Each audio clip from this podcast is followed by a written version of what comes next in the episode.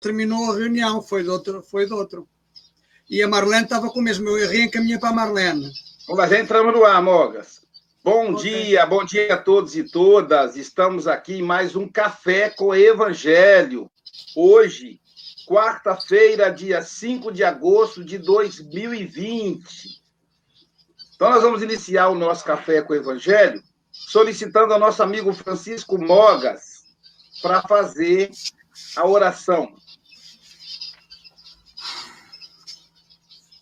Mestre Jesus, obrigado por esta oportunidade de aqui nos encontrarmos em teu nome. Sabemos que estás conosco.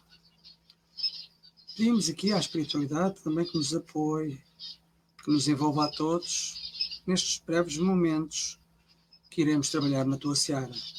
Fica connosco, mestre, que a Sílvia possa ser a irmã inspirada e que nos possa chegar aos corações de todos nós nos possa ajudar na nossa caminhada em direção do Pai. Que assim seja.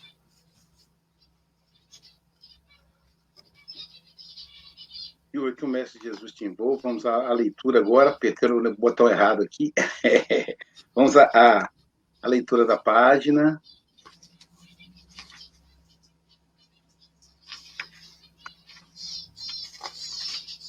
Marlene vai fazer a leitura? Ela está com celular, né, Marlene? Ela está com celular. É o 114, né, Silvia? Isso. Novos Atenienses. Vamos lá. Novos Atenienses, livro Pão Nosso, pelo Espírito Emmanuel, através do nosso querido Chico Xavier. Novos Atenienses. Quando ouviram falar da ressurreição dos mortos, uns escarneciam e outros diziam: Acerca disso, te ouviremos outra vez. Atos, capítulo 17, versículo 32. O contato de Paulo com os atenienses no aerópago apresenta lição interessante aos discípulos novos. Enquanto o apóstolo comentava as suas impressões da cidade célebre, aguçando talvez a vaidade dos circunstantes, pela referência aos santuários e pelo jogo sutil dos raciocínios, foi atentamente ouvido.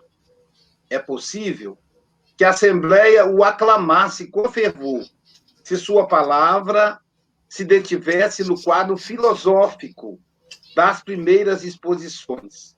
Atenas reverenciá-lo-ia então por sábio, apresentando-o ao mundo na moldura especial de seus nomes inesquecíveis. Paulo, todavia, refere-se à ressurreição dos mortos, deixando entrever a gloriosa continuação da vida, além das ninharias terrestres. Desde esse instante, os ouvintes sentiram-se menos bem e chegaram a escarnecer-lhe a palavra amorosa e sincera, deixando-o quase só. O ensinamento enquadra-se perfeitamente nos dias que correm. Numerosos trabalhadores do Cristo, nos diversos setores da cultura moderna, são atenciosamente ouvidos e respeitados por autoridades dos assuntos em que se especializaram. Contudo, ao declararem sua crença na vida além do corpo, em afirmando a lei de responsabilidade para lá do sepulcro, recebem de imediato o não escaminho dos admiradores, de milhares de minutos antes, que os deixam sozinhos, proporcionando-lhes a impressão de verdadeiro deserto.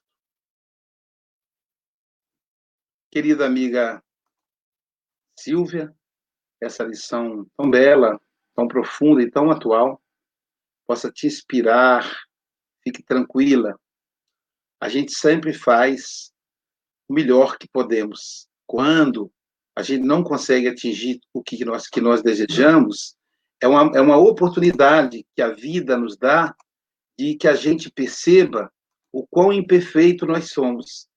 Porque se fôssemos perfeitos, a gente faria tudo certinho, não teria erro nenhum. Então, quando a gente erra, é para a gente, como diz um amigo meu, para a gente se, se recolher na nossa insignificância diante da grandeza do universo, apesar de sermos seres grandiosos para Jesus. Tá? Fiquem em paz, são 8 e 6. Você tem até 8 e 26 ou a qualquer momento, se você nos convocar. Tá bom? Que Jesus te abençoe.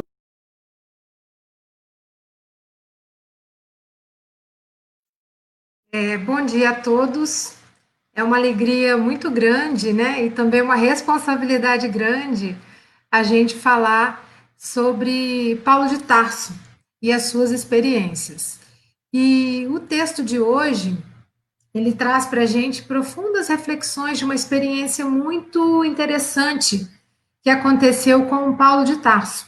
Né? Então, que a gente possa aí estar com os corações abertos, com a nossa mente também voltada ao alto, para receber nesse momento tudo aquilo que a gente precisa, porque cada mensagem de Emmanuel do livro Pão Nosso tem trazido para mim grandes reflexões.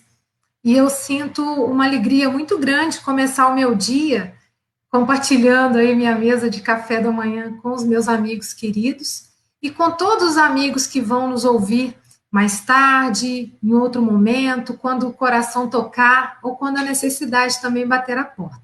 Então, que seja uma mensagem de consolação, de amparo, de reflexão para que a gente possa conduzir os nossos dias aqui na Terra com, com sabedoria, fazendo as escolhas corretas, tá? Então vamos, é, para a gente entender primeiro, vamos entender o contexto dessa mensagem, né? É, Atenas, ela não era uma cidade de muita importância política ou comercial, mas ela era o mais famoso centro intelectual do mundo naquela época. Então todo jovem né, os jovens romanos procuravam ir a Atenas para fazer a sua educação universitária. E a gente sabe que ela foi o berço da filosofia ocidental. E de lá, né, através da filosofia, nasceram as ciências. Então, a gente tem ali pessoas é, que marcaram a nossa história, marcaram o nosso mundo atual através dos seus pensamentos, né, das ciências que eles divulgaram. E a gente selecionou aqui alguns nomes para citar, mas entre muitos, né?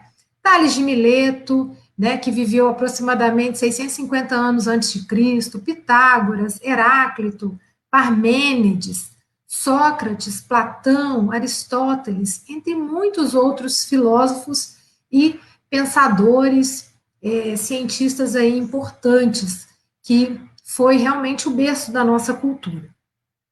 Mas Atenas não chamava atenção só por isso, mas chamava também atenção, pois era uma cidade belíssima, seus templos suntuosos, né? Então, a gente ouve falar muito de Acrópolis.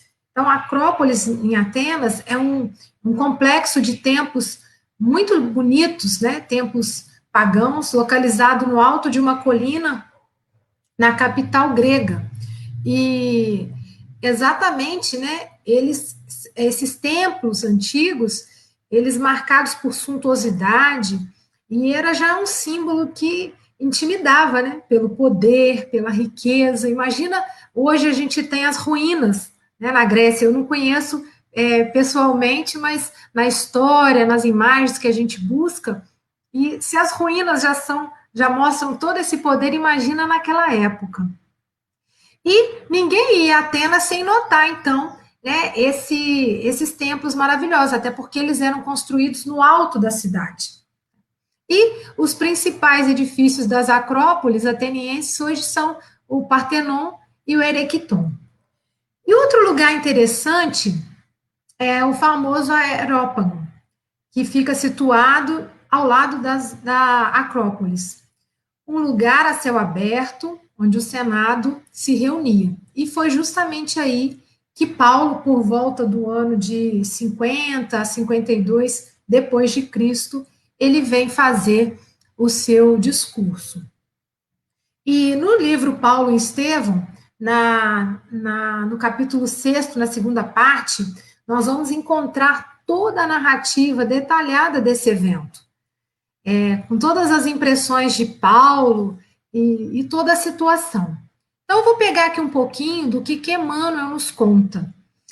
É, Emmanuel nos conta que Paulo visitaria Atenas satisfazendo um velho ideal. Por quê? Porque ele, na sua cultura, lá em Tarso, ele já conhecia um pouco sobre Atenas. E ver tudo isso de perto seria uma outra emoção. Então, ele tinha esse desejo de conhecer Atenas, sua cultura, seus templos maravilhosos. E quando Paulo entrou na cidade, ele foi possuído por uma grande emoção. Por quê? Porque ele pôde recordar dos grandes filósofos que haviam vivido ali, pregado, ensinado nas praças, respirado aquele ar que agora Paulo, né, estava ali tendo a oportunidade de conhecer pessoalmente. Eu fico imaginando eu, quando eu puder, né, também fazer uma viagem num lugar que eu só vejo nos livros. É uma sensação muito maravilhosa mesmo. E Paulo estava tomado dessa emoção. Mas o que, que acontece? Os transeuntes ali, que estavam acostumados né, com figuras importantes, pregando, falando, viam em Paulo, é, não conseguiam enxergar em Paulo a sua nobreza de espírito mas viam só aquele corpo franzino, esquálido, marcado por cicatrizes, pelo tempo, tudo que Paulo viveu. Ou seja, eles se impressionaram com o exterior, né? Então, muito mais do que o interior de Paulo. E muitos até o confundiam como mendigos. E muita gente, então, não deu valor. Paulo tentou fazer as pregações nas praças, né? Já com o costume dele de outras cidades, onde as pessoas se reuniam, onde tinha aquele burburinho, aquele desejo de aprender. E até que em Atenas também as pessoas se, se, se reuniam, mas, mas por curiosidade. Quem seria aquele novo pregador? Quem seria aquela pessoa? E muitos, quando olhando só o exterior de Paulo, o confundiam até como mendigo. E Paulo não teve muito êxito nessas pregações em praça pública. Ele foi então, mas ele não desistiu, né? Ele foi é, levado por Dionísio para pregar no Aerópago. Então, Paulo começa o seu discurso. Então, Paulo, que já tinha uma, uma sabedoria muito grande, uma experiência muito grande, ele começa exatamente a falar sobre as belezas do lugar, sobre as, as impressões, né, como a Emmanuel nos traz aqui na, na mensagem. Enquanto Paulo comentava as suas impressões da cidade célebre, aguçando talvez a vaidade dos circunstantes pelas referências aos santuários e pelo jogo sutil dos raciocínios, foi atentamente ouvido. Então, ou seja, Enquanto Paulo estava ali exaltando a beleza do lugar, da cultura, das pessoas, né? Ele observava o templo, tinha vários deuses, né? Até o, o Deus desconhecido eles idolatravam. Então, até, até a página 1 estava tudo certo. Mas o caldo entornou, né? Segundo as nossas, o jeito nosso de falar, o caldo entornou quando Paulo virou a página. Então, quando Paulo tocou no assunto que de fato seria o mais importante do seu discurso, porque nas viagens de Paulo, a intenção dele era falar de Jesus, a despertar o homem para uma nova realidade espiritual. Então, ele estava ali num berço de pensadores, né, da filosofia, um berço da cultura, do conhecimento, de riquezas de cidade maravilhosa. Então, a gente. E de repente ele vai tocar num assunto e aí desagradou. Desagradou exatamente porque talvez seria esse o ponto principal para as pessoas escutarem. E eu fico trazendo isso para o nosso dia a dia e fico pensando quantas vezes somos abordados por um amigo, ou a gente abre uma página para ler ou a gente escuta uma palestra onde vai falar do tema principal, é aquele que às vezes mais machuca, é às vezes aquele que mais incomoda. E é o que a gente foge, não quer ouvir, deixa para outra hora. E foi exatamente isso que os atenienses fizeram. Quando Paulo fala da ressurreição, se referindo à imortalidade da alma, a plateia reage. Reage com sarcasmo, com risos, com deboche, não querendo ouvir. Ou seja, perdendo aquele precioso momento de contato com Paulo, onde poderia ser transformadora. Porque quando a gente tem o conceito da imortalidade da alma, que é uma das bases da nossa doutrina espírita, muda todo o nosso roteiro de vida. Porque vai nos despertar para uma responsabilidade, não só nos dias atuais, mas eu estou pensando no meu futuro. Porque eu não vou morrer, não vai chegar um dia que eu vou falar assim: não quero mais existir, Deus. Então, quando a gente pega nessa palavra imortalidade, muda todo o contexto. Muda esse meu desejo de correr desenfreadamente através de coisas que vão ficar aqui na Terra. Eu preciso sim de conforto para viver, eu preciso, eu tenho necessidades físicas sim, eu quero trazer conforto para minha família, eu quero fazer muito bem o meu trabalho, eu quero honrar o meu contrato de trabalho, tudo isso. Só que a gente não pode se descuidar das coisas é, imortais, que são os nossos verdadeiros valores. Então, eu tenho que casar uma coisa com a outra. No meu dia a dia, eu vou me preocupar sim com as coisas aqui da Terra, mas com um novo conceito. Fazer tudo com amor, fazer tudo envolvendo as pessoas, sendo justo, sendo bom, sendo equilibrado, pensando que eu não vou morrer, eu vou continuar. E o que, que é importante? O que é importante quando eu tenho esse conceito de mortalidade é que o peso da minha balança, o peso que eu dou para cada coisa, fica muito diferente. Eu vou preferir muito mais as riquezas que o ladrão não rouba, que a traça não rói, que ninguém tira de mim, que é o conhecimento, que são as minhas experiências no amor, isso tudo enriquecido através desses conceitos. Então, a plateia reagiu muito mal exatamente porque Paulo tocou no ponto principal, que era a questão de falar de Jesus e falar da imortalidade. E o que será que esses novos conceitos, né, quando Paulo é, começa a falar, quais mudanças as pessoas deveriam fazer no seu dia a dia que incomodou tanto? Então, fica uma reflexão para a gente. Eu vivo a minha vida do ponto de que ponto de vista? Ontem o Luiz falou isso, quando o Ironil estava falando né, sobre fé no futuro. A gente ter a certeza dessa imortalidade, isso é uma bênção. Mas não quer dizer que eu tenha que viver mal o dia de hoje. Então, coisas que são importantes, mas que eu vou dar o real valor, que eu vou ter mais é, uma consciência ampliada para fazer as minhas escolhas, pensando nessa imortalidade. Então, é, a plateia reage muito mal. Mas o ensinamento que é, Emmanuel vem trazer para a gente aqui na nossa mensagem, ele é muito atual. Porque às vezes, até hoje, a gente encontra com determinadas pessoas que têm um currículo maravilhoso aqui na Terra, de ciências, de conhecimento, e quando essas pessoas falam que elas são, é, que o conhecimento que elas têm, ou quando elas falam assim, eu acredito né, na reencarnação, eu acredito na imortalidade da alma, as pessoas, ah, não, para, não acredito que você pensa assim. Porque exatamente às vezes é mais fácil a gente deixar para outra hora, que é o que eles falam.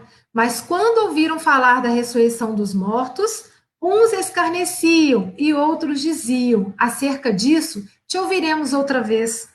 Ou seja, depois, quando você não estiver aí divagando, é, porque as pessoas, às vezes, quando a gente toca em assuntos muito sérios e que a gente é, vai ter que mudar o nosso roteiro, vai ter que mudar o nosso jeito de pensar, a mudança ela incomoda.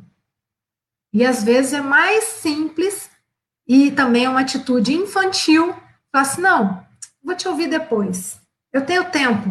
E vai deixando. Só que no fundo, gente, ninguém de nós sabe quanto tempo vai ficar aqui. Então, nenhum de nós sabe é a data que vai ser chamado. Por isso que esse conceito da imortalidade, ele traz tanta responsabilidade para a nossa vivência diária, para as pessoas vivendo bem com as pessoas que eu amo, vivendo bem nas nossas famílias, ouvindo os ensinamentos e não são páginas vazias ou palavras cruas, mas isso tem que aquecer o nosso coração por um desejo de uma transformação verdadeira onde eu vou começar a colocar valores e pesos naquilo que é fundamental, no que é essencial. Então, é, fechando aqui, eu vou pegar o. Fechando essa parte, a gente tem aqui no, no livro Paulo Estevão a finalização. O valoroso pregador saía de Atenas assaz abatido. O insucesso, em face da cultura grega, compelia-lhe o espírito indagador aos mais torturantes raciocínios. Começava a compreender a razão por que o mestre preferira a Galileia com os seus cooperadores humildes e simples de coração. Entendia melhor o motivo da palavra franca do Cristo sobre a salvação e decifrava a sua predileção natural pelos desamparados da sorte. E a gente sabe que depois Paulo recebe o seu grande amigo Timóteo, que está vindo de Corinto, e aí sim ele traz outras mensagens. Então, é, nada fica perdido. A gente sabe que toda sementeira, ela nada se perde.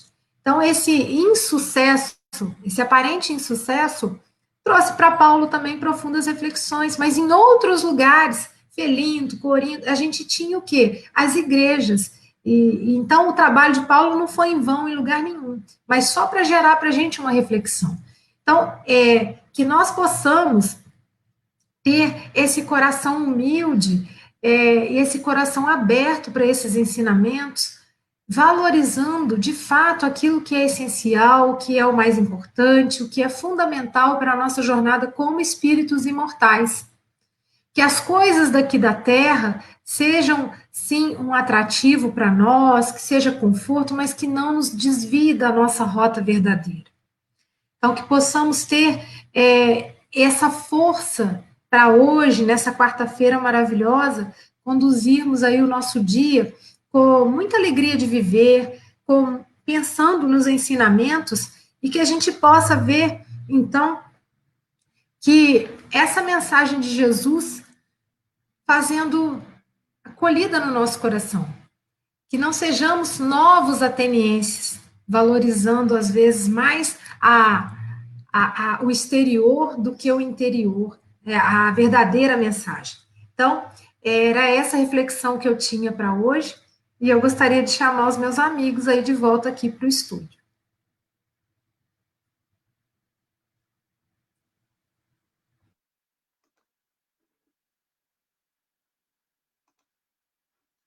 Deixa eu mexer aqui, tirar aqui o, o, o banner que está grandão. Pronto. Pronto. Muito bom, minha querida, muito bom. Francisco Mogas, vamos começar com você. E os, você e os pássaros. É, eles, desde que eu comecei a fazer o, o, Café com o Evangelho aqui, os pássaros ficam, têm ficado caladinhos, não se ouve os pássaros, estão no mesmo sítio alguma coisa se passa, com certeza. Uh, Sílvia, é sempre um prazer ouvir a Sílvia. Sílvia uh, transmite uh, muito amor, muito carinho, muita sabedoria e também algum estudo, não é? Porque também, também se nota que eu veio estudo. é evidente que falou de Atenas, uma coisa importante que realmente era a capital mundial da sabedoria, do conhecimento, e a decepção de Paulo uh, numa cidade daquelas. Faz, e depois, quando estávamos a ler o texto, eu uh, na primeira, eu tenho um, tenho um livro, tenho, tenho, tenho este livro, e este livro ele termina uh, no quarto parágrafo e vira-se a página, e antes de eu virar a página, eu olhei para, olhei para o texto e disse assim: Oh meu Deus, como isto, como isto se aplica aos dias de hoje. E logo a seguir li o ensinamento, enquadra-se perfeitamente nos dias que correm. Ora, toma lá a resposta. Emanuel é muito mais inteligente do que eu. Mas pronto, isto para dizer o quê? Para dizer que eh, quando eh, tentamos falar com algumas pessoas, essencialmente pessoas muito letradas, o facto de elas serem muito letradas, se não forem humildes, é o, o, o, conhecimento acaba por ser a barreira para que entre outro conhecimento, outro conhecimento que eles uh, afastam, não é? Uh, ou seja, uh, o facto de serem médicos, serem engenheiros, serem, enfim, isso, quando não há humildade, é precisamente o que acontece precisamente o que aconteceu aqui com o Paulo Traço perante tantos atenienses, muitos deles inclusive letrados, não é? Um, portanto, é, isto, isto acontece no dia a dia, sem dúvida absolutamente nenhum, nenhuma, um, e realmente eu já senti isso, já senti isso, isso na pele. Uh, é sempre agradável, essencialmente cá em Portugal, quando, quando falamos com algum psicólogo, com algum médico, Uh, o meu argumento é tão simples como este. Eu não vou explicar, mas há uma associação espírita do Norte, eh, Associação Médica Espírita do Norte. Olha, falem com eles, porque vocês estão ao mesmo nível, passo o termo, como se estivessem ao mesmo nível de conhecimentos técnicos, uh, e assim, se calhar, a diferença não é, não é muito grande. No entanto, uh, através da, da, experiência com o Dr. Paulo Frutuoso, do Rio de Janeiro, uh, espírita já há muitos anos, ele, ele numa, numa, numa conferência no Senado, numa apresentação no Senado, uh, tive realmente a consciência que o problema não é só daqui. Uh, colegas dele, médicos, ele é oncológico, colegas médicos, colegas dele, também têm esta barreira. Também esta barreira existe. Portanto, eu penso que tem tudo a ver com a maturidade espiritual. Nós podemos evoluir intelectualmente, mas também moralmente, na parte espiritual. Quando não evoluímos, evoluímos só na parte, eh, digamos, cognitiva, eh, na parte científica, há de chegar à altura em que tenhamos a maturidade espiritual para conseguirmos perceber, entender na própria pele o, a, a, imortalidade da alma. Era isto que eu tinha, acho que me alarguei. Silvia, não está assim com o pois não?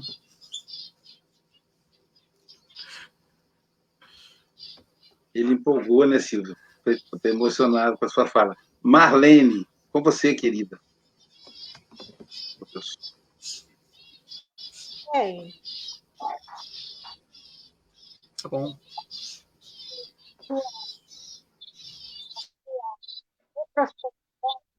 A cultura, Voltou. a fala de Jesus, a fala de Paulo, tão sabiamente, né? falando da cultura, e eu vejo que Paulo ali não desmereceu o valor das coisas humanas. Ele apenas endossou a realidade das coisas espirituais. Então, o homem transformado que foi ele é, nas portas de Damasco, ele não poderia ter o mesmo discurso. Ele precisava falar da imortalidade da alma, que era o que ia trazer substância para que nós entendêssemos né, a mensagem de Jesus. Então, você muito bem colocou que no momento em que ele fazia o mesmo discurso, ou esperavam dele aquele mesmo homem que conheciam, eles é, aceitaram né, o discurso. Mas quando ele mudou o rumo da, da conversa, né, a gente diz assim, eu mudo o rumo da prosa, e aí tudo muda. Então, falar da imortalidade da alma era chamando-nos atenção para valorizar, enquanto aqui estamos, aquilo que usufruímos enquanto estamos na Terra. Então, toda a nossa posição, é, desde a mais simples à mais complexa, desde os mais ignorantes aos mais conhecedores, nós temos responsabilidade. Então, Paulo se sentiu como que num verdadeiro deserto. E realmente a Joana nos fala no livro Mestres de Amor, sobre solidão. E todas as vezes que buscamos ascender em busca né, da convivência com Jesus, a gente vai se sentir aparentemente só, mas é só na aparência, porque ter Ele conosco já é um preenchimento de saber que vazio nenhum vai preencher isso, somente Ele. Então, foi muito linda essa página, isso é uma reflexão para os nossos dias. E quando ele diz assim, que tudo aquilo, a suntuosidade de Atenas, né, é, aquilo era ninharias diante do que temos na eternidade. Eu achei muito linda, foi muito bem explanada a sua, sua fala. Um abraço a todos.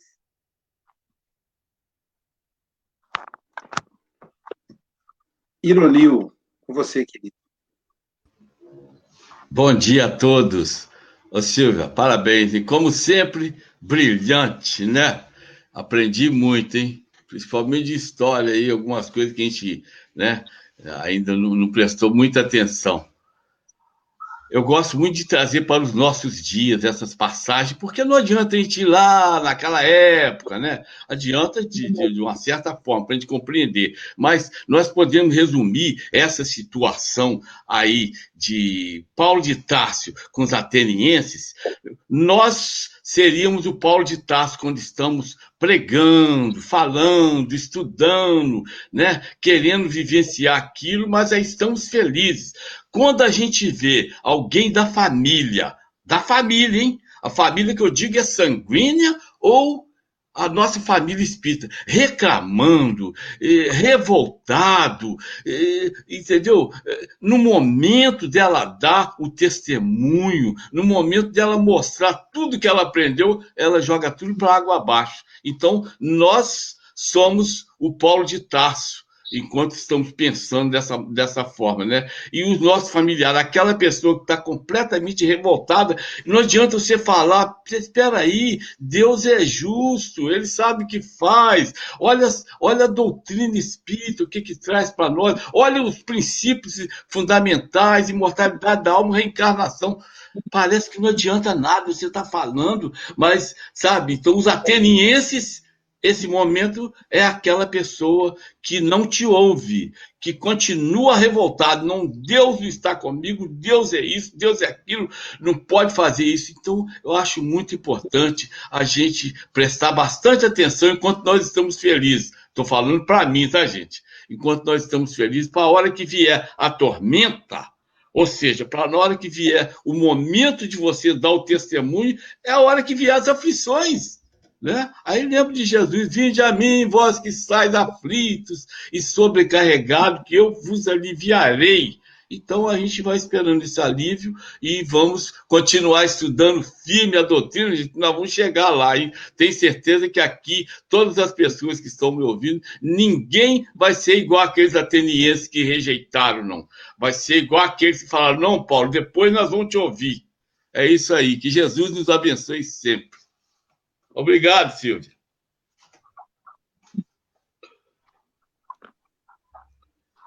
É.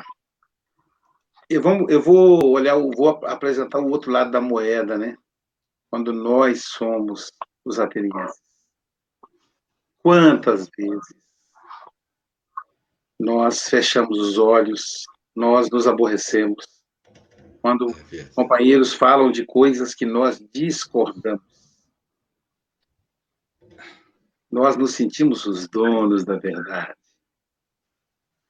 É, afinal, o Aloísio é palestrante, né? Então, ninguém sabe mais do que ele. Então, quem é aquele que está começando agora? Só que, às vezes, a psicanálise nos ensina, todas as vezes que algo nos incomoda, é porque está em nós. Então, quando eu olho para um companheiro e acho que ele está falando de coisa que eu não posso escutar, eu estou sendo o ateniense. Porque Atenas era a deusa da sabedoria. Então, os atenienses deviam se achar os donos da sabedoria. Afinal, era a deusa deles, entendeu? Então, eu fico imaginando. Afinal, eles tinham como, como personagens Sócrates, Platão, Aristóteles. Ah, vai comparar com vocês aí, que são hebreus, que são judeus. E aí a gente vai aprender na doutrina espírita que sabedoria é intelecto e amor. É consciência e inconsciência. É sentimento e razão. São as duas asas simbolizadas nos anjos. Com uma, o anjo vai ficar. Uma vez eu, a, a, eu, eu vi uma pessoa cortar, na época era criança, cortar as asas da galinha para ela não pular o quintal. E aí ela cortou de uma só. Aí eu perguntei para ela, uma senhora vizinha nossa, perguntei para ela, por que a senhora cortou de uma só? Ela disse, porque ela não voa com uma só. E a tadinha da, a, a coitadinha da galinha, ela ficava rodopiando, tadinha, eu tentava subir e caía, né? Somos nós, os atenienses modernos. Quanta coisa Jesus fala para a gente e a gente não quer escutar. Dentro de nós mesmos. Também somos Paulo, aí eu concordo com ironia, também somos Paulo, porque tem pessoas que não querem nos escutar. A gente vai bem quando a gente fala bobagem. Bobagem não. Como diz a Marlene, quando a gente respeita a cultura do mundo. Isso é legal, gostei muito da fala da Marlene. Agora, como diz Ironil, quando a gente fala de Jesus, fala da vida espiritual, aí a coisa desanda. Eu me lembrei de a, a minha primeira viagem para a Suíça. Todos os lugares que eu ia, as pessoas sempre muito carinhosas comigo. Aí, quando eu comecei a falar da imortalidade da alma, da reencarnação, aí começaram a se afastar de mim. Aí ficaram aqueles amigos que eu tenho até hoje. Mas muitos se afastaram. Pessoas me acompanharam. Eu, eu fazia palestra no lugar, eu falava para 20 pessoas. No segundo já era 40, porque os 20 do primeiro ia em caravana para o segundo. Daqui a pouquinho eu estava falando para 300 pessoas. Mas bastou eu tocar na imortalidade da alma, aquela multidão desaparecer. Então, assim nós somos Paulo também. Eu me lembro de uma amiga muito querida, pós-doutora, o marido morreu. Então, a gente se aproxima da pessoa quando acontece ela sozinha.